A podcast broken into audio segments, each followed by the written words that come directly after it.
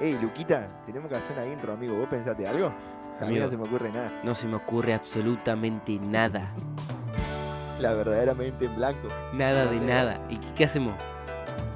¿No tenés alguna- algún no. amigo así chino, alguno de esos? Sí, debo tener, amigo, pero lo tengo que llamar. Pero de última lo, lo dejamos para la próxima. Ah, sí, mejor, mejor lo dejamos para la próxima. Vamos a mandar al cinema, ¿querés? Mandale, mandale, mandale. Hola amigos, hola amigas, ¿cómo están? Bienvenidos a este nuevo capítulo, este nuevo episodio de Podcast de Por Medio, ya número 4. Hoy tenemos una invitada especial que tenemos el honor de, llamarla amiga también. Y, vamos a arrancar. ¿Cómo andas vos, Marquito? Bien, amigo, bien, bien. Acá andamos. Posta que, como dijiste, es un honor. Y creo que al principio yo había dicho que no vamos a bajar el level de la gente que invitemos, sino que, que no vamos a, a decepcionar, sino que siempre vamos a traer personas que tengan la posta. Vamos rompiendo nuestros propios límites, como quien diría. ¡Oh! Hola amiga, ¿cómo andás? La- es nuestra invitada. Antes que hables, antes que, Que digas presente, que palabra, quiero presentarla también como el, el verdadero nombre que tiene, no el nombre de pila, el nombre que está en el documento, sino el verdadero nombre. No sé si vos lo sabés, Marquito. La verdad que no quiero decir para no equivocarme, así que mejor que lo diga ella. Era re malo. Hola Elfi. Primero arrancá diciendo cuál es tu, tu AKA, cuál es tu nombre, que va a ser el que aparezca, aparezca en, en la, en la portada. Bueno, tengo muchos sobrenombres, pero uno no lo voy a decir por, por temor a, a los oyentes. Eh, yo me. que es muy malo ese sobrenombre. Que dicho sea de paso, le voy a escuchar a Franco Cáceres, que me nombró así. Ah, Pero- estamos hablando de un boca sucia. No, no, no, sí, sí, sí, tal cual, tal cual. No, soy del facha yo. Yo, yo misma, o sea, yo me, me puse así porque el otro nombre es una vergüenza para, para la iglesia, para brazos abiertos. Ahí va. Incluso, eh, mirá, mirá lo rápido que estoy, que del... Yo iba a decir del facha, no iba a decir el otro, porque el otro yo no lo considero un buen nombre. Pero del facha es un buen nombre, incluso para el tema que vamos a hablar hoy. Ojo, ojo lo que estamos diciendo. Ojo, Ojo ahí, eh. los apodos. Bueno, amiga, eh, sabemos que, que- que- que tenés una historia con Jesús y como hacemos con todos los invitados que, que tenemos acá a los estudios, eh, queremos, queremos conocer, o sea, nosotros también en parte ya las conocemos, pero hay muchos que no lo conocen. ¿Y qué onda? ¿Qué onda? ¿Qué onda Delfina Cañadas con Jesús? ¿Qué onda esa historia? ¿Cómo fue? Contá lo que vos quieras y lo que sientas así como pertinente. Y mandale, es, es tu momento, vos largalo todo ahora. Mi momento, me parece que no, es el momento de Jesús para mí. Oh. Eh, quedo con él cuando cuento mi historia con Jesús, pero, pero bueno, yo siempre fui a la iglesia, brazos abiertos, yo soy correntina de nacimiento y, y bueno, siempre fui a la iglesia, mi familia es de la iglesia, siempre fuimos, eh, somos cinco en total en mi casa. Eh, mi hermana melliza, el bici, y mi hermana mayor Flor, mi y mamá. Entonces yo siempre conocí la iglesia, siempre, siempre, siempre, siempre, siempre. Y, soy chica de, de escuelita dominical, soy piba de los preadolescentes, soy piba de los hados. Y, cuestión de que cuando, cuando empecé a... li- Cuando... Perdón. Ay, me. Pero bueno, la cosa es así, cuando estaban los hados más o menos, eh, viste, cuando vos conocés a Jesús, pero en realidad no lo conocés, solo lo conocés de nombre o solo lo conocés por canciones. Que sabes de él, digamos. Claro, sí, exactamente. Ese, ese conocimiento de sí, lo conozco todo bien, pero hasta ahí, no más. Bueno, ese, ese era mi, mi yo a los 13 años, 14 años que empecé a, a entender un poco más. Cuando tenía 14 años empecé, eh, con, empezamos con el tema de los 15 y todo eso, que para las mujeres más que nada es un tema crucial en, los- en la adolescencia. Y me imagino que siendo Y- dos debe ser un tema como doble No, también. no, sí, tal cual. Y, y yo nunca tuve una imagen de mí misma sana, nunca tuve una imagen de, de mí misma como, como de verdad, como de verdad soy. Entonces, más o menos a los 14 años empecé un proceso en el que, en el que literalmente fue, fue progresivo, fue de a poco, pero, pero literalmente me llevó a corromper todo lo que, lo que yo soy, lo que yo era. Eh, empecé a una nutricionista como normal y, y eso se tornó totalmente lo contrario. Empecé a, a verme mal, empecé a querer bajar muchísimo de peso. eh, empecé a comer menos, menos de lo que tenía que comer, eh, y prácticamente en un año, que fue más o menos cuando cumplí 15, todo lo que, lo que de verdad era yo, literalmente yo me miraba al espejo y no me podía reconocer. Era una cuestión física, una cuestión espiritual, era una cuestión del todo. Em, sufrí lo que se puede llamar un trastorno alimenticio. Eh, me costó muchísimo, muchísimo em, poder salir de eso, porque uno lo ve físicamente a la persona que está pasando por eso, pero uno nunca sabe toda la batalla en la mente que esa persona siente. Y todo lo y sí, todos los pensamientos que, que esa persona está teniendo con, consigo misma. Bueno, la historia no termina ahí. Ah. Eh, cuestión de que, de que bueno, pasó, pasó, ese año, yo seguía igual, yo cada vez iba derrapando. Eh, físicamente, todo hablando, que eso podía traer mayores problemas a futuro. Eh, fue un campamento, y nunca me voy a olvidar, que yo literalmente mi relación con Dios, ya, estaba re, re patriqui. Pero, pero en un campamento, una amiga se, me acerca y me dice, él que quiere hablar con vos. Y yo, uh, apa. Yo tenía 15 años, ponele.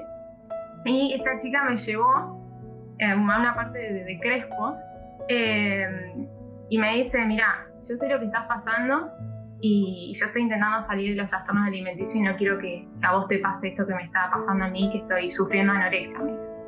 Y yo como que ahí me quedé en blanco, porque yo literalmente no, no percibía eso de ella. Y, no, no podía, o sea, me quedé durísima, mal. Ella me empezó a contar todo lo que a mí me podía llegar a, pasar si yo seguía por, por ese camino, si yo seguía por ese lado, por así decirlo, de, la, de la comida y todo eso, de la alimentación. Cuestión de que fue una, me cayeron las fichas así de una con ese tema, pero como que uno vuelve del campamento así todo re on fire, de querer cambiar y eso, y, y a mí no me pasaba, y a mí me da bronca que me pase, porque, porque yo veía a mi hermana que estaba así repolenta, y, mi hermana las dos, y cuestión de que yo quería, re que anhelaba tener esa relación que ella tenía, pero no podía. O sea, no me pregunté por qué, pero no podía. Como que me sentía sucia, me sentía horrible. O sea, la, la gracia literalmente yo no la entendía. Em, pasó un año y yo seguía como medio en la misma, pero ya queriendo salir con otra mirada. Bueno, cuestión de que en el 2017 yo fui, ya pasó el chivo, a GEA, mi primer campo. y, en ese momento estaba hablando una persona y literalmente son esas cosas de Dios que uno nunca sabe. Pero yo no quería ir al campamento, a mí no me interesaba, perdón Gea, pero no me interesaba. Y, cuestión de que la Luis y la, y Nata y la Flor me empezaron a insistir, Nata y la Flor son mis, mi hermana y mi cuñado. Entonces, la y me empezaron a insistir, y bueno, yo fui como de, rebote. Cuestión de que ahora ha sido la, la segunda reunión del campamento y, y un hombre empieza a hablar y habla hablado, no sé, cinco minutos, ponele como mucho, o sea, ni siquiera sé si, creo que se presentó, ponele. Y yo me entré a llorar como una bebé. O sea, entré a llorar, pero a llorar, a llorar. Y, y como las personas que estaban al lado me veían y me decían, che, ¿qué onda? O sea, ¿qué te pasa? No, no dijo nada. Flaca, no dijo nada todavía. Yo lloraba. O sea, no, puedo explicar que brillando tenía como que si me, me, llamaron y me dijeron, mira, se murió alguien, así, pero literalmente lloraba. La que moría era yo. Bueno, entonces, cuestión de que no, no aguanté más y salí afuera porque literalmente me estaba como quedando medio sin aire. Bueno, me senté en el medio de, de la cancha de volei, me acuerdo, y todos estaban adentro en el salón y yo estaba sola. Y cuestión de que yo me siento y me largo a llorar, me largo a llorar, yo seguía llorando. Y, y literalmente escucho una voz que yo para mí la tenía al lado yo. O sea, yo te puedo decir que la escuché en mi corazón, pero yo la tenía al lado, puesta. Y me dijo, yo te amo así como sos. Chao, lloré como una desgraciada. Mal. O sea, lloraba, lloraba, yo lloraba, yo no, no puede ser, no puede ser. Y como para que más o menos me entiendan, yo estaba como en el mar y, y estaba en la estaba chinito estaban más las olas y venían olas y venían olas y yo no me podía contener. Y eran olas de amor que arrasaban conmigo y venían y me destruían todo lo que yo había construido.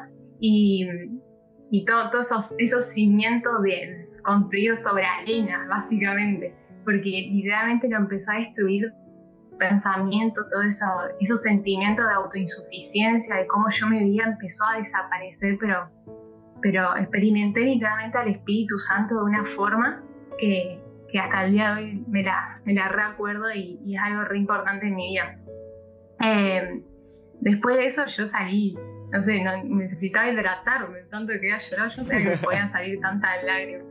Pero, pero yo recalco esto del, del, llanto porque yo no era una persona que lloraba. O sea, eso es algo que a mí me sorprendió. O sea, yo, yo era una persona así re dura, mal. O sea, como para llorar me tenía que, no sé, pegar una piña. Pero, pero yo recalco mucho eso porque Dios hasta quebrantó mi corazón, pero mal, mal, mal, mal, mal, mal. Y, y, lo, y como dice Ezequiel en el versículo, que lo transforma en un corazón tierno, compasivo y de carne, bueno, así, tal cual, pero en, un, pero en un momento, o sea, en segundo. Eh, bueno, básicamente sí, más o menos fue, fue como ese encuentro que tuve con Jesús, pero, pero bueno, esto, esto abrió muchísimo me abrió mucho, muchísimo la cabeza y me ayudó a experimentar otra forma de lo que es una, de tener una relación con Jesús. Y ese año, en 2017, algunos tienen fecha, otros no, pero yo tengo 19 de agosto de 2017, que, que en ese campamento, que me negaba a ir con todo mi corazón, eh, experimenté ese amor de Jesús y, y esa relación que, empezó en ese día y hasta el día de hoy está en mi corazón. Y la, vivo, que eso, que eso es lo clave, es vivir lo que, lo que lees y, y, y, experimentar también lo que uno lee en la Biblia, porque sin eso son todas obras muertas. Pero, pero bueno, o sea, de ahí empezó un, una vida, literalmente fue como una vuelta de página que, que me encanta y me apasiona muchísimo más y entendí ese, ese amor que Jesús me tiene a mí y, y que lo, lo, que los demás digan no me va a definir y lo, ni siquiera lo que yo digo, porque el corazón es engañoso, hasta nosotros mismos. Eh, ni siquiera eso nos, define, solo nos define su palabra y esa voz que escuché que, que fue única, fue única y, y fue él hablándome eh, explícitamente. Zarpado, zarpado, amiga, y creo que hay una. La Elfi dijo como una, una descripción muy gráfica de, olas, ¿no? De amor y eso, eso es muy zarpado, es como que es, es tal cual.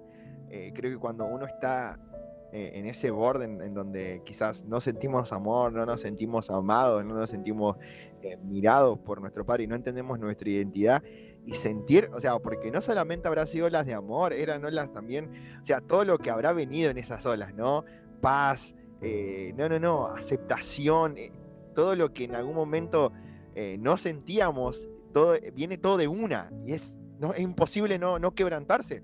Porque al sentir tanto que no había sentido hace tanto tiempo, así de, de una, de cheto, es como que, no, Dios, no puede ser. Eh, como que ahí se rompen como todas las cadenas que había de, de orfandad, toda la, de, no saber quiénes somos, con, de, pero de una. O sea, no es que, bueno, es un proceso que esperamos cuando el Señor eh, te habla y te dice quién sos, ya de una se te aflojan todos los papeles lo que vos pensabas que eras. Es muy fuerte con, con un amigo hablábamos eh, ayer de, de, esto de que también entender de que está ahí, vos lo decías re gráfico, estaba sentada en la orilla y que no es, no es porque eras vos o porque en un momento fui yo o fue Marquito o en un momento era alguien en particular, sino porque Dios está ahí, está ahí a, centímetros nuestro. En Apocalipsis Juan lo nombra como que está ahí a la puerta, está fuera de la puerta, es solo el, dejarlo pasar y y eso te trae, creo que no hay mayor descripción eh, de esto de las olas, que eh, eh, estas olas que te inundan y que te porque es un, golpe, es un golpe fuerte y que te tumba, pero que es súper necesario porque no, no, te tumba a vos como ser, como esencia, sino que tumba todo aquello que, creías que eras y que eh, hay una frase que, dice Mariano Sena igual mucho y es que Dios rompe, está en uno de sus libros, Dios rompe en, una noche lo que Leo le está años construyendo y, y, creo que es un ejemplo de eso, ¿no? De, de, del haber dado el lugar a alguien que te desarme para rearmarte en tu verdadera esencia. Sí, bueno, tal cual. Y, y me re quedo con eso que vos dijiste del versículo de Apocalipsis, que, que, Jesús está a la puerta Y cuando vos seguís leyendo ese versículo dice, y Él quiere entrar y cenar como amigos. Y esa palabra amigos a mí como que, que me, re, me re hace un eco en mi corazón porque Jesús quiere ser tu amigo, o sea, no, no hay otra cosa que no quiera ser Jesús que tu amigo y volverte a decir todo el tiempo lo importante y lo valioso que sos para Él. Que, que más que nada a mí, eso de, de como dijo Marito, de la aceptación, me, me, me llevó banda y hasta el día de hoy, a contar un poco ahora, eh, es, día tras día, como dice Jesús, es morir y cargar tu cruz, morir a vos mismo, morir a tus pensamientos, a tu carnalidad, porque al fin y al cabo eh, uno lo que le termina atando y a lo que le, lo termina volviendo a lo anterior es la carnalidad y es cuando ahí el Espíritu Santo hace ese trabajo de, de empezar a, a crecer más en nosotros y empezar a recordarnos, porque cuando yo tambaleo, cuando yo mm, vuelvo a pensar cosas re feas de mí, el Espíritu Santo me lleva al primer amor, me lleva a ese lugar, me lleva a, a, ese momento en donde, donde me recordaba lo valiosa que era para Él y, y, me vuelve a, traer a mi corazón promesa y, y son cosas hermosas que, que, literalmente una persona que tiene una relación con Dios, que tiene esa relación de amistad, como dice Jesús, eh, las, puede, las puede apreciar. Pero, o sea, esto no está lejano a nadie. O sea, que esto que, que, o sea, porque yo lo sentía remil lejano. O sea, yo le veía a mi hermana y decía, no, tiene una re relación, yo nunca había tenido una relación así. O sea, esto no es, no, esto no es lejano a nadie. O sea, siempre, siempre hago este, y siempre tengo esta imagen en mi cabeza. Jesús está sentado en la, en las patas de tu, de tu cama. Y vos estás ahí con el celular. Jesús está esperando que deje un poquito el celular y empieces a hablar con él, empieza a contarle las cosas que hiciste. O sea, no estamos lejanos a tener una relación con Dios, no estamos lejanos, Dios no es un padre lejano tampoco. Y eso son, son mentiras también que en nuestro corazón se sembraron y en nuestra, nuestra mente de, de, de, como dice Marquito, huérfano, de orfandad, que se sembraron en nuestro corazón. Quiero hacer un hincapié también en lo importante que fue la Luis y la Flor que te insistían, quizás a veces pensamos de que quizás el Señor nos habrá un lugar donde sí, vamos porque tenemos ganas. Bueno, no tenía ni ganas de ir a ese campamento, pero estuvo ahí tu hermana, tus hermanas para insistir, te te vamos, Delphi, eh, te va a hacer bien, te vamos a llevar. Y justamente en el lugar donde menos querías estar es donde tu identidad y todo lo que era se restauró. Así es fuertísimo. Y otra cosa en la que dijiste es que en Juan hay un versículo que, Jesús dice, yo le dejo, le el Espíritu Santo, el que enseña y recuerda. ¿Y, y qué nos recuerda? Que ya no somos esclavos, que somos hijos, que somos herederos, y eso es muy fuerte, pero también qué importante que fueran ahí eh, la Luis y, y, y, la Flor en el, hecho de decir, vos las escuchaste de alguna forma y estuvieron ahí, y lo importante que es hacer por ahí, no, no hacer oídos sordos a las personas que nos rodean y que nos aman, ¿no? Eso es importantísimo. Creo que también hay un mensaje doble ahí con esto, eh, para las dos, las dos tipos de personas, para esa persona que está eh, eh, en esa situación, como la Delphi contaba, su situación de no querer ir, pero saber que quería algo más. Pero también aquellas personas que buscan, que en este caso son las hermanas, pero que buscan por un hermano, que buscan por un amigo, que buscan por el, estar expuesto a, a, a, situaciones o ambientes donde, donde Dios tiene la libertad para hacer lo que quiere, siempre te abre la puerta a estar más cerca. Una persona, esto lo, lo hablamos siempre, una persona que se maneja en ámbitos donde la presencia de Dios se manifiesta realmente tiene más probabilidades que alguien que no se maneja. Eh, entonces, nunca dejen de insistir, o sea, para los dos lados, nunca dejen de insistir en ir aunque no tengas ganas o en estar aunque sientas que es todo lo mismo, si querés un cambio verdadero. Y si estás del otro lado del, mostrador y sos un amigo, un hermano, un, lo que sea, que querés que el otro conozca lo que vos vivís, no dejes de insistir de ese lado también. Tal cual, algo que, que yo... De no tiene nada que ver con lo que voy a hablar ahora, pero yo lo resiento en mi corazón de decirlo, de volver para vos oyente, volvé a orar por esa persona que vos pensás que no va a cambiar. Volvé a orar por esa persona que vos pensás que, que no va a tener un encuentro con Jesús, porque yo estoy segura que una más personas de por esas personas de su familia, esos amigos, eh, porque ya como que se dieron por vencidos, ya no ven resultados, frutos de su oración. Pero yo tengo que decirte que, que Dios te está diciendo que vuelvas a orar y vuelvas a clamar por esos corazones porque le pertenecen a Él.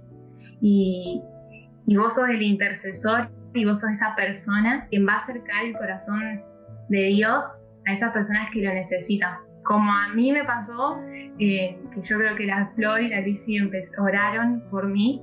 Y yo sé que uno de tu familia, uno de tus amigos está en esta situación.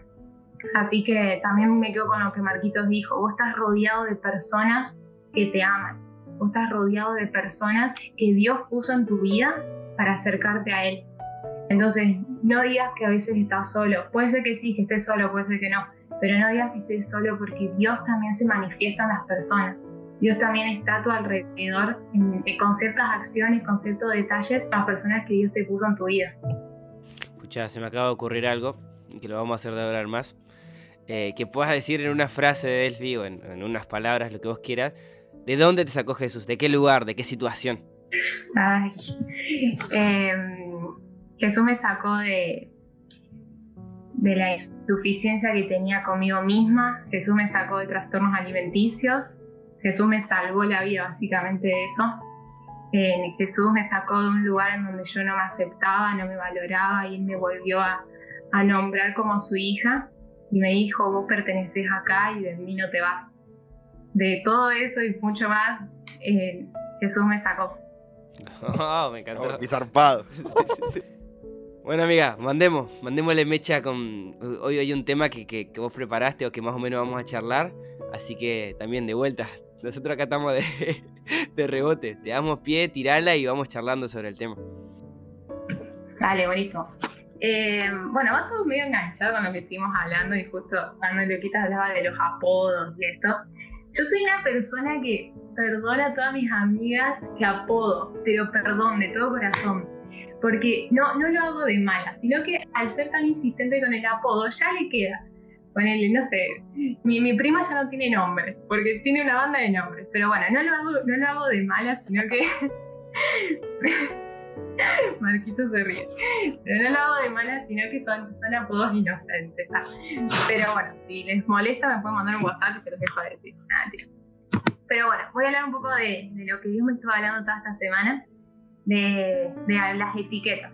De, de, que alguna vez en nuestra vida a nosotros nos pusieron una etiqueta, a nosotros nos marcaron con una palabra, con una frase, directamente nos, nos dolió en el corazón y capaz que hasta el día de hoy la seguís recordando. Capaz te dijeron cuando tenías 8 años, pero hasta el día de hoy la seguís recordando.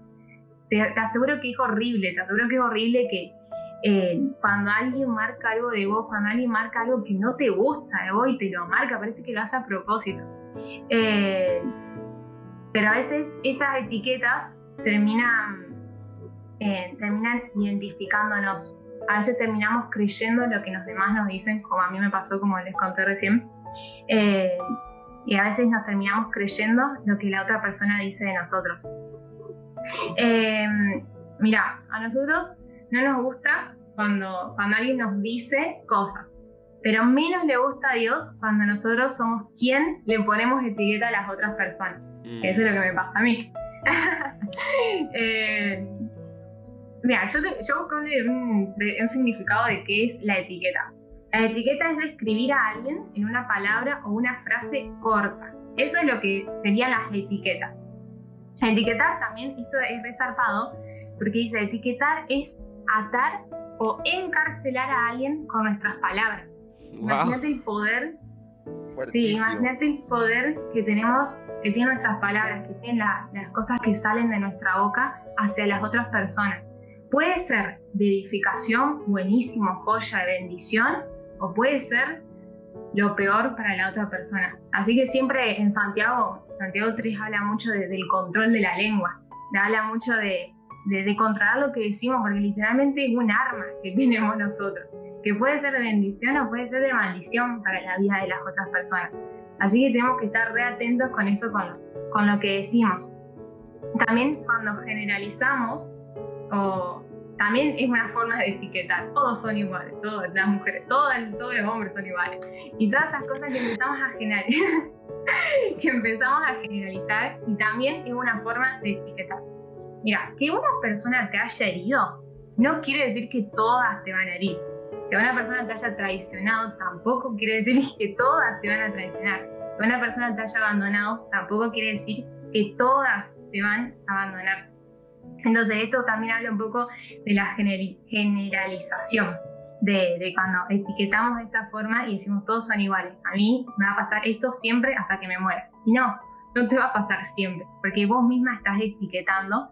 Y también esto es juzgar a la otra persona sin antes conocerla.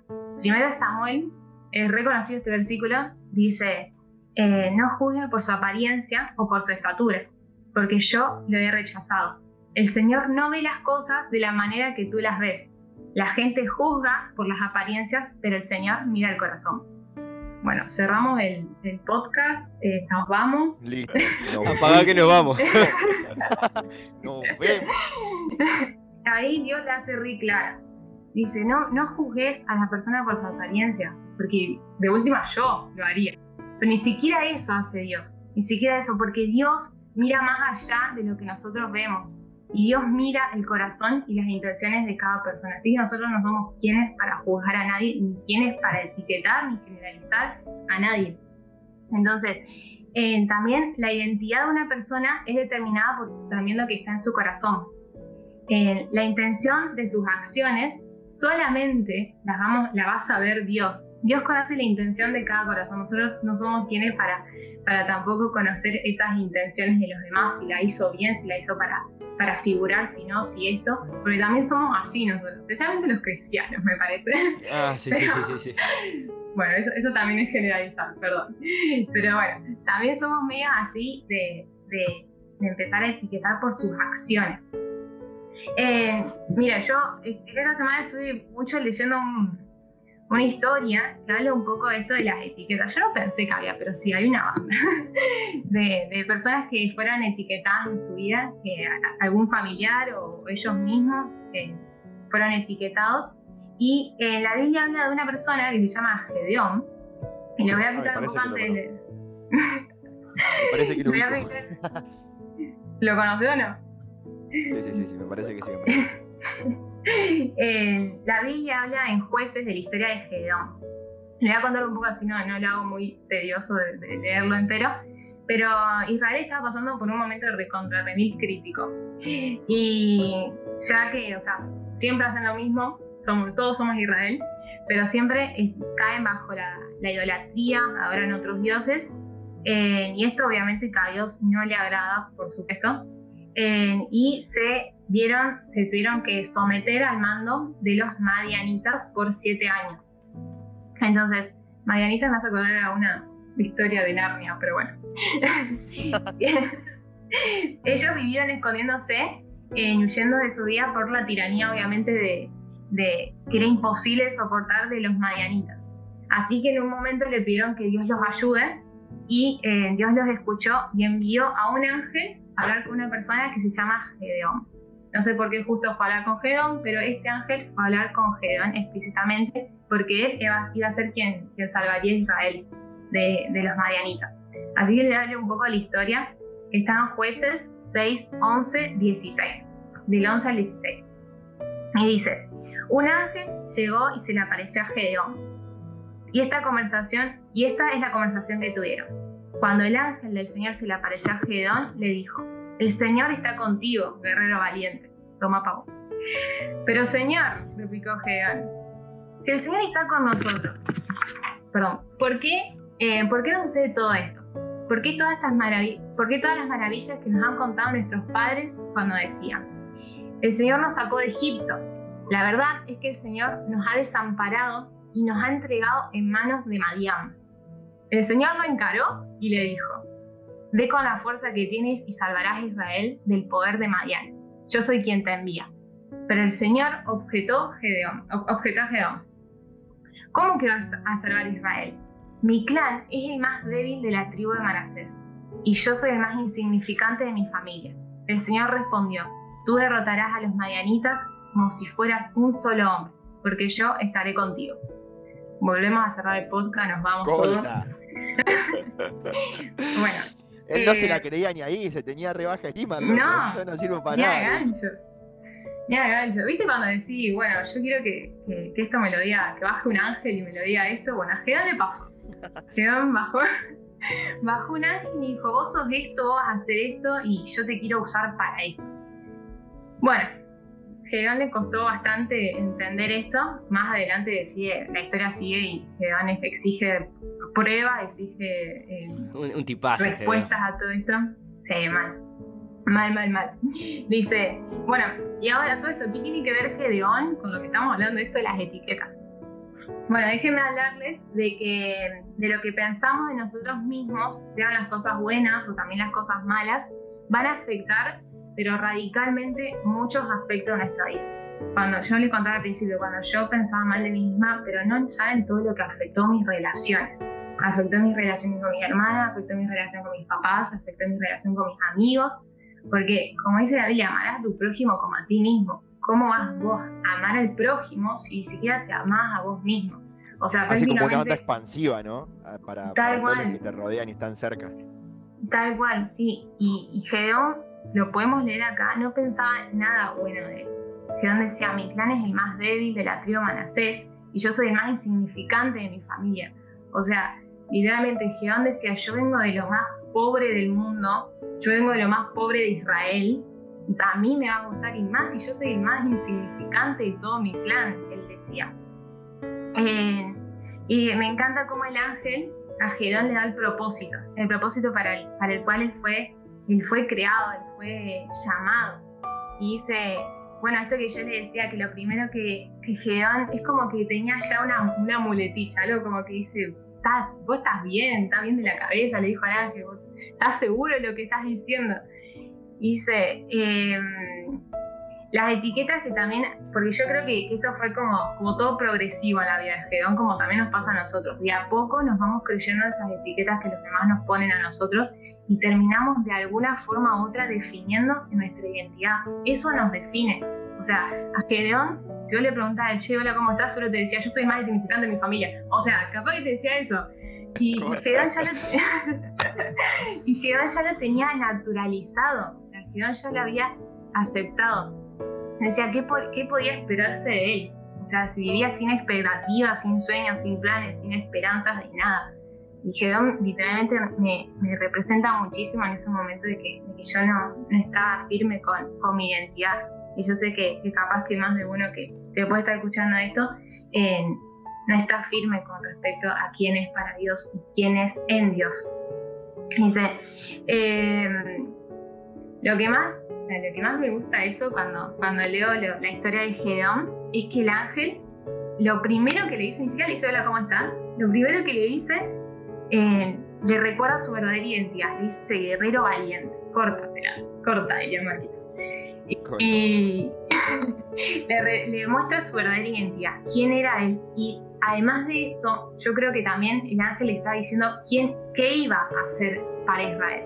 ¿sí? Porque él iba a ser un guerrero para Israel, iba, a, liberarlo de los madianitas. No solo que también le recuerda su identidad, sino que también dice quién estaba con él. Sino que, a ver, voy a leerlo acá, dice, eh, el Señor está contigo, guerrero valiente. Le recuerda su identidad y le recuerda que el Padre estaba al lado suyo, que el Padre estaba delante de él. Eh, también, o sea, es re loco pensar de esta forma, que a veces somos nosotros mismos los que nos ponemos estas etiquetas también. Que mi familia es así, yo soy igual. Que yo hago esto porque así soy yo. Y como que también nos limitamos a querer cambiar. O sea, porque cambiar es un acto decisivo y es un acto en el que nosotros decidimos cambiar y decidimos vernos de esta forma sin pensar en los antecedentes que teníamos antes. Dice, mientras más, mientras más tiempo a uno lo oprimen con una etiqueta, eh, va a llegar el día, va a llegar el día que nosotros terminamos aceptando eso que los demás dicen de nosotros y me, me ha pasado y, me, ha, me, ha, costado horrores quitarme esas etiquetas, arrancármelas del corazón porque parecían literalmente un tatuaje que los demás me hicieron en mi, en mi vida y me costó banda sacarlo. Eh, estas etiquetas terminan arraigándose a nuestra vida entonces, una etiqueta se convierte como, entre comillas, una profecía en que autoproclamamos y que en ocasiones cambiamos nuestras actitudes para alinearnos nuestra vida con esto. Por eso habla mucho de que... Por eso habla mucho en Proverbios que dice, En Proverbios 6.2 dice, te has enlazado con las palabras de tu boca y has quedado preso de los dichos de tus labios. O sea, lo que, lo que de tu boca sale es declaración pura. De lo que tu boca sale es proclamación de tu vida. Y eso, eso, por eso hay que tener como un re cuidado y un re temor en lo que nosotros decimos. Porque estamos autoproclamando nuestra vida, nuestro propósito, y si vos estás diciendo todo el tiempo, soy una tonta, no sirvo para nada, esto y lo otro, estás proclamando eso en tu vida y estás formando esa identidad en vos y en un momento lamentablemente te lo vas a terminar creyendo. Entonces... Y también, también me acuerdo yo que eh, en la Biblia los nombres siempre tuvieron, y en la antigüedad, en el pueblo judío, siempre los nombres tuvieron eh, como una importancia muy zarpada. O sea, el ejemplo de, de Natanael, él era Bartolomeo, hijo de Ptolomeo, y cada nombre representaba algo, ¿no? Y si había algún hijo que nacía de, qué sé yo, no, no, no, era querido ese hijo, le ponían un nombre que le iba a marcar por toda su vida, hijo no deseado o demás. Por ejemplo, cuando Dios cambia el nombre de Abraham y le dice Abraham en vez de Abraham, eh, padre de multitudes, es para que la gente, cada vez que lo nombre, le diga padre de multitudes. Entonces están esto que decía, profetizando, diciendo, vas a ser padre de multitudes. Están declarando que él va a ser padre de multitudes. Y ni él se la creía, pero al empezar a decirle a Abraham, Abraham está diciendo padre de multitudes, padre de multitudes. Y cada vez que una persona lo nombraba, lo declaraba sobre su vida. Y la importancia que tiene eso, ¿no? E-, es, impresionante la importancia de los nombres, de las etiquetas que nos dan, de todo lo que por ahí nos dicen porque realmente en algún momento la terminamos creyendo, pero o también no entendemos el poder que tienen las palabras que ejercemos y, los nombres que ponemos. Es importantísimo esto de, entender realmente cuando nombramos, cuando decimos, el poder que tienen las palabras, ¿no? El poder que tienen los nombres que ponemos a las personas y, el nombre que tenemos y la identidad que portamos. Y algo que me acuerdo, mándale amigo, mándale. No, no, no, yo solo quería contar esto de que, que arranquemos por la base de que somos creados a imagen y semejanza. Y como eh, en la Biblia también dice que en su boca tienen el poder de la vida y de la muerte. Eh, como una persona que ha hecho mucho daño también con respecto a esto, eh, con respecto a ponerle nombre y etiqueta a muchas personas. y era básicamente un pasatiempo que me gustaba hacer. he descubierto que es una realidad, un, nombre es una marca, pero es no solo una marca, sino que es una marca con dirección, vos vas para acá y sos esto. Y realmente al ser hecho imagen y semejanza de Dios, nuestro poder está en la palabra. Eh, Dios no hizo la tierra, los mares, las montañas con las manos. Él decía y se hacía. Eh, él mandaba directivas con la boca. Él, sus palabras tenían el poder. Entonces, eso es súper importante a la hora, no solamente de cómo tratamos a los demás, y creo que también va por ahí de decir, no somos, o sea, no podemos evitar ser etiquetados ni etiquetar, no podemos evitarlo porque es nuestra forma de ser. Ahora, sí podemos encuadrar eso y decir, voy a elegir cuál de estas etiquetas es la que yo elijo seguir y cuál de estas cosas que yo puedo decir son para bendición para otras personas. O sea, hay un dicho que dice que no puedes evitar que los pájaros vuelen alrededor tuyo, pero sí que no hagan nido en tus cabezas. Entonces es por ahí, decir, no, no puedo evitar que alguien me diga lo que quiera decirme, eh, que, yo, que a mí me digan negro o algo, qué sé yo, alguna cosa que no me gusta, pero sí puedo elegir qué etiqueta escuchar y qué etiqueta me define de alguna manera. Mal, sí, tal cual. De, de lo que lo que sale de nuestra boca es lo que yo digo, es que puede ser palabra de bendición para la vida de la persona, pero también puede ser palabra de maldición para, para el corazón y que puede ser a veces no, no, lo tenemos tan en cuenta, pero, pero yo quiero que, que, lo empecemos a tener en cuenta de cómo una palabra puede literalmente afectar el corazón y la vida de la otra persona, como capaz que lo, hicieron en vos, como capaz que lo hicieron en los chicos, pero, pero así un comentario capaz al aire a vos te queda guardado en el corazón y es increíble cómo a veces nos lo terminamos creyendo.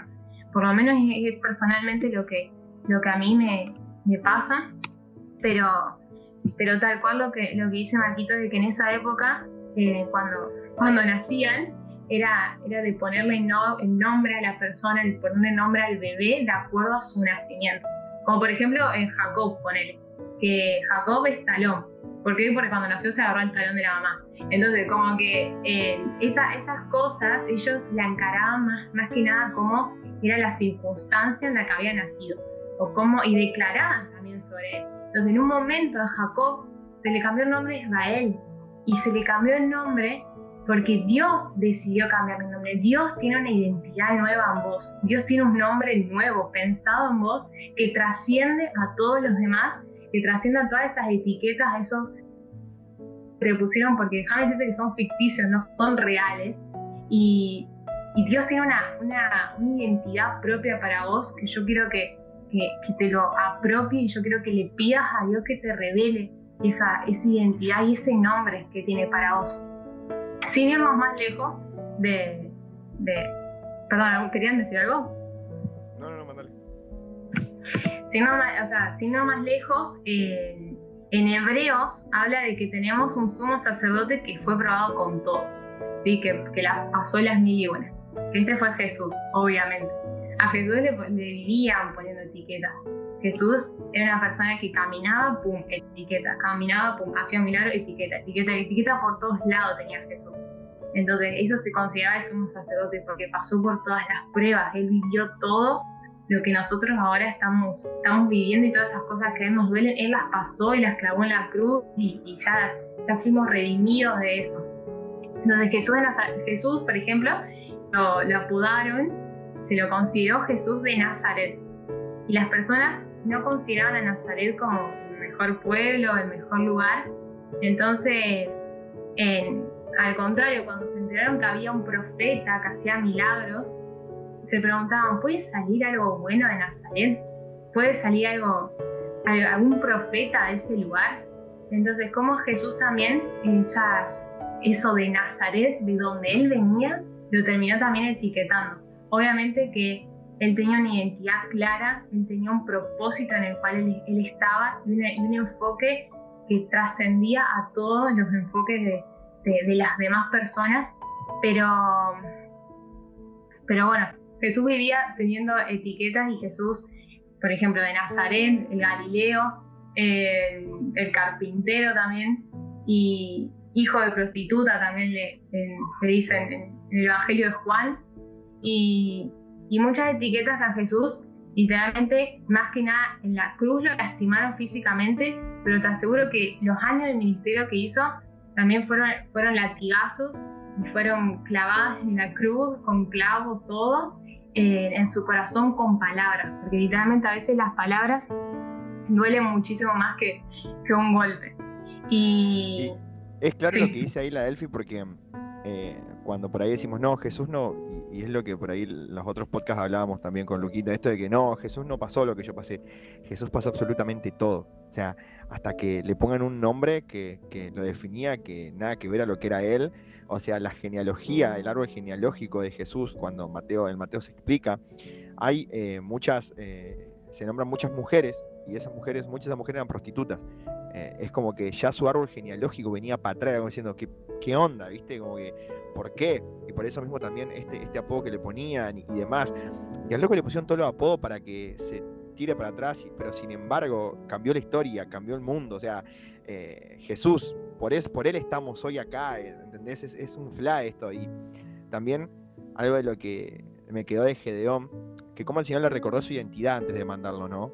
antes de decirle tenés que ir a hacer esto, primero le recordó su identidad, porque un ejemplo que dio el Guille en el campa fue que si vos le das a un arma a alguien que no es asesino, no va a matar a nadie. Tipo, se va con el arma y se va a quedar de lado porque no sabe qué hacer.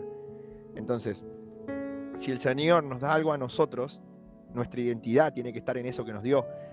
Y muchas veces no recibimos lo que el Señor tiene para nosotros porque todavía no descubrimos la identidad que tenemos en Él. Es como que el Señor primero nos va a decir quiénes somos y después nos va a encargar lo que Él tiene para nosotros, como hizo con Gedeón. Primero le va a decir, vos sos un guerrero fuerte y valiente. Eh, primero nos va a decir quiénes somos. Sos hijo, sos amado, tenés este nombre para mí. Y es como que cuando descubrimos eso es cuando somos enviados, ¿no? Y cuando el Señor nos dice realmente qué es lo que tiene para nosotros. Y muchas veces por eso nos quedamos estancados, trabados. Y esto que vos decías, Delphi, vos la a Luis y decía, y que también entra esto de la comparación, de empezar a mirar a los costados y decir, ¿por qué todos están avanzando y yo me quedo acá? Y empezamos a mirar, a mirar y cada vez nos bajoneamos más, empezamos a compararnos, empiezan un montón de pensamientos horribles. Y ya lo empezás, cuando entendés tu identidad, empezás a mirarlo con otros ojos, empezás a ver cómo tu, tu amigo, tu prójimo empieza a, crecer más, y decir, gracias Señor, porque lo que, el proceso que estás cumpliendo con él, yo sé que lo vas a hacer conmigo. Empezamos a tener otros ojos, pero es cuando entendemos quiénes somos, o sea, por eso por, ahí veo que le haces tanto énfasis a esto porque es importantísimo entender quiénes somos para seguir caminando con Jesús, entender nuestra identidad para entender que Él, que él, que él nos encargó y nos quiere encargar a nosotros a partir de saber quiénes somos y saber con quién caminamos. Es muy fuerte esto, es, es muy zarpado. Hay, hay algo que yo siempre digo y cuento, es que yo de chico siempre escuchaba como que uno va descubriendo quién es en Jesús y, como que va siendo transformado, que es súper real y es así, pero yo lo, aprendí a ver de otra manera y de que desde nuestro nacimiento, y estoy seguro que con Jesús fue igual, hasta que empezó su ministerio y que, y que cuando fue bautizado por Juan el Bautista y el Señor le dice, este es mi hijo amado, ¡pum!, ahí cayó todo. Eh, pero que desde nuestro nacimiento, nuestra adolescencia, preadolescencia, etcétera, etcétera, etcétera, hasta que nos encontramos con Jesús, todo a nuestro alrededor va formando capas alrededor nuestro, capas de lo que los demás piensan de vos, lo que vos pensás de vos, lo que debería ser, lo que no debería ser, lo que te gusta, lo que no te gusta, y van capas, capas, capas, capas. El mundo, este sistema te va poniendo capas y es Jesús quien las va sacando cuando lo conoces. Eh, y es un proceso, es importante entender esto, es un círculo vicioso del que hay que salir, pero es todo un proceso y todo es ir sacando capas de a una, de a una, de una, hasta descubrir en esencia quién sos. Y algo que, que recalcamos mucho, pero creo que también hay que hacer un énfasis en esto, en que antes de que el Señor te envíe a hacer algo, te llama a ser alguien. Y aún si no te enviara a hacer nada, tenés que ser alguien. No hay mayor plenitud que ser esa persona que Dios diseñó que seas, porque es es nadar en el agua si sos un pez, es, ahí, es, es, un verdadero cambio de aire, un verdadero cambio de pensamiento, de mirada, ya, ya cambia tu mirada a una mirada de amor, una mirada de respeto, una mirada de asombro, de positivismo, que no es un positivismo barato, sino que es un positivismo de, de saber que, que fuiste restaurado muy a pesar de vos y muy a pesar de que lo merecieras o no lo merecieras. Entonces, creo que podríamos también guiar un toque la conversación hacia esto. ¿Qué, qué onda si si yo estoy pasando esta situación de, estar atado o me quedé flasheando con la, con la definición de etiquetar, si yo estoy encerrado en lo que alguien dijo de mí, ¿qué onda con esto? ¿Qué hago? No sé si quieren tirar algo ahí con eso. Primero decirte que no estás exento de haber de que alguien te etiquete, o sea, no estás afuera de que porque crees en Jesús, porque sos cristiano, porque vas a una iglesia, vos ya estás en una burbuja. No, lamento decirte como a Jesús lo seguían, lo seguían etiquetando hasta en la cruz, le pusieron el cartel Jesús de Nazaret, lo, se lo volvieron a recalcar, eh, uno no está exento de, pasar por estas etiquetas. Pero sí déjame decirte que, que sí vos podés controlar lo que entra tu, a tu vida, lo que entra a tu corazón, lo que entra a tu mente. Y eso es algo del control, porque como Jesús derrotó la muerte en la cruz, también derrotó los pensamientos, también derrotó las etiquetas y tenés autoridad como hijo de Dios en poder eh, sacar esta etiqueta de tu corazón y tenés una autoridad celestial de poder hacerle frente a todo esto y poder derribar esos muros que, que una vez se sembraron en tu corazón, que una vez se construyeron, que vos también a veces uno, uno dice, uy, el diablo, no, pero a veces nosotros también decidimos escuchar al diablo. Adán y Eva decidieron escuchar al diablo y actuar frente a eso. Entonces, lo que entra a tu vida, vos tenés el control, vos tenés el control de poder sacarlo o poder dejarlo. Totalmente. Y hay una frase, la otra vez cuando nos juntamos, en una juntada que fue totalmente legal, ya lo aclaraba. las chicas estaban cantando eh, la canción esta, la, la, que habla de los dibujitos de Elfi, ¿cómo es que se llama? No me acuerdo cómo se llama, que hacen todos, que es una canción tipo de ah, eh, de ellos aprendí. Claro, esa, esa. Y en un momento eh, se nombra una, una frase de los increíbles que dice, tu identidad es la posición más valiosa, protegela a toda costa. Y esa frase es clave. Yo cuando, yo cuando la escuché, en lo que menos pensé fue en lo increíble, al toque. Y me hizo acordar de que es real la identidad que tenemos en Cristo es nuestra posición más valiosa y la tenemos que proteger. Porque hay cosas que vienen a corromper nuestra identidad. El orgullo es un arma cosa de enemigo muy fuerte para corromper nuestra identidad, pero mal, mal. Y tenemos que entender eh, realmente quiénes somos y estar seguros y parados en quiénes somos. Y creo que Dios quiere que sepamos cuál es nuestra identidad. Para hacer las cosas que son coherentes con el cielo, pero que seguramente son incoherentes en la tierra, seguramente van a ser incoherentes en la tierra. Y la cuestión está en proteger nuestra identidad, en, no dejar que las mentiras del enemigo vuelvan a entrar, ¿no? Cuando recibimos un apodo, cuando recibimos una etiqueta, cuando volvemos a escuchar las voces del pasado o en algún momento nos acordamos, o peor que nos dijeron, nos empezamos a acordar de lo que en el pasado nos definía, volver a nuestra identidad y declarar lo que el Señor declaró en nosotros, de esto de que el Señor nos recuerda, el Espíritu Santo nos recuerda y nos redirecciona. Como a la, la Delphi decía, cuando a ella le pasan estas cosas, que por ahí vuelven estas voces, vuelve al primer amor, vuelve a las primeras palabras, porque eso la redirecciona y es lo que el Espíritu hace en nosotros, nos redirecciona y tenemos que proteger nuestra identidad, no dejar que nuestra identidad caiga en corromperse y que muchas veces se corrompe nuestra identidad porque no estamos en intimidad. Esa es una de las cosas que por ahí más pasa. Cuando no pasamos tiempo en intimidad, nos corrompemos. Todo lo que hacemos para el Señor, todas las obras que podemos hacer para bien del Señor, si no están, em, no están con intimidad, si no están eh, hiladas por la intimidad, son obras muertas, son cosas que no valen. Está todo bien, andá y mandale mecha, pero al Señor le importa que estemos cerca de su corazón y eso es lo que mantiene nuestra identidad el nombre que el Señor nos puso. Y creo que cuando nos acordamos de eso, es cuando estamos en esos momentos de decir, yo estoy y mi nombre y la identidad que me dio el Señor es para hacer esto. Yo sé que tengo que dar luz, tengo que ser luz, tengo que ser sal. Entonces cuando te moves en eso, al lugar en donde vayas vas a ser luz. Al lugar en donde vayas vas a ser sal. O sea, es muy fuerte proteger nuestra identidad. Esta frase como que cuando hablamos me acordé y me quedó, me quedó mucho. hay que proteger nuestra identidad. Hay que eh, dejar, no, dejar que los pensamientos que vienen a corrompernos entren a nuestra mente.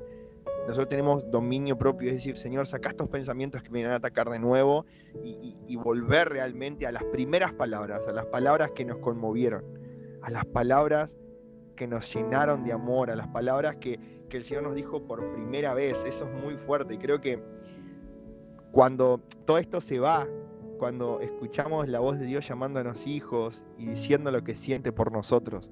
Eso rompe toda estructura, toda capa que se haya podido armar en el tiempo.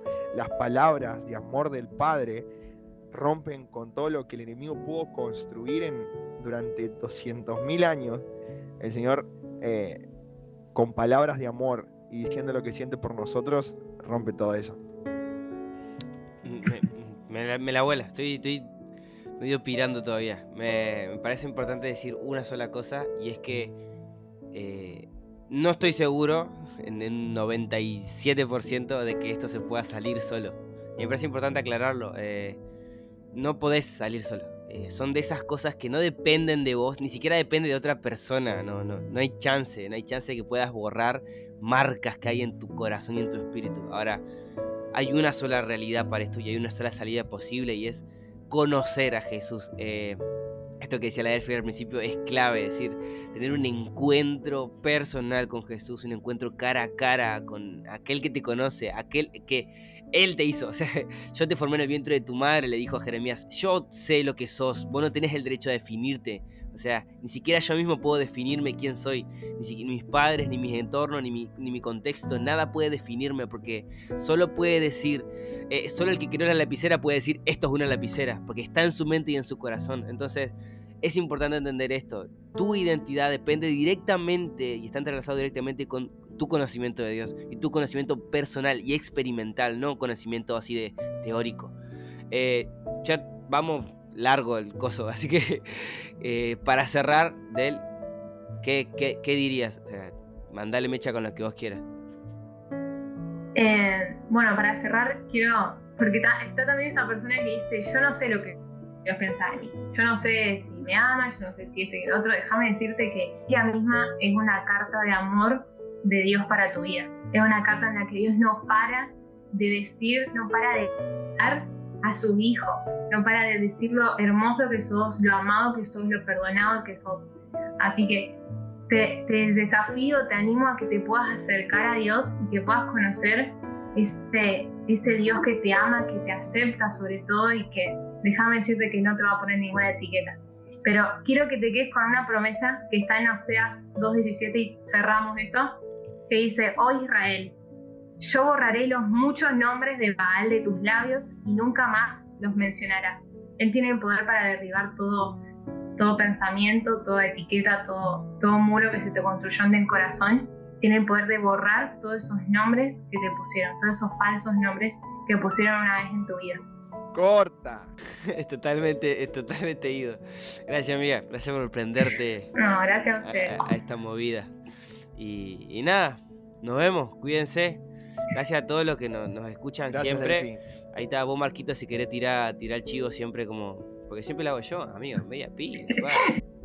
Siempre estoy laburando yo Bueno, amigo, gracias a, a- gracias a todos, posta, lo que, lo que nos, nos escuchan, todos los que siempre, los que se quedan hasta lo último, que yo al principio a Luquita le decía, no, nadie se va a quedar hasta lo último, qué sé yo, yo como siempre, bajonero al mil, pero gracias posta a todos los que, los que escuchan y nada, si quieren y si saben y creen que esto puede ser de bendición para otras personas, compártanlo, estén y nada, mándenle mecha. Los requiero, los requeremos. a todos. gracias, gracias a todos. Gracias, Delphi. ya. Gracias, Marquito. Como siempre, firme y gracias, nos vemos. Cuídense. Nos vemos.